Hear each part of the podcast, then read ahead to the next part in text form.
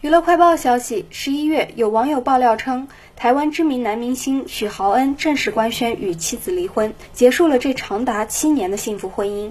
离婚的消息一出，引出了网友热议。据记者了解到，男演员许豪恩在台湾省娱乐圈颇有知名度。三十四岁的他，多次在网友爆料，鹿晗和邓超被认为是台湾新生代男星的颜值担当。遗憾的是，不管长得多好，都没能挽回妻子越来越消沉的心情。